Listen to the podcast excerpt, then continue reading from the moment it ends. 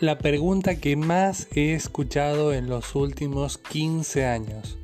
Julián, ¿cómo puedo tener una dieta vegetariana y tener toda la proteína que necesito? Esa pregunta es la que voy a responder ahora.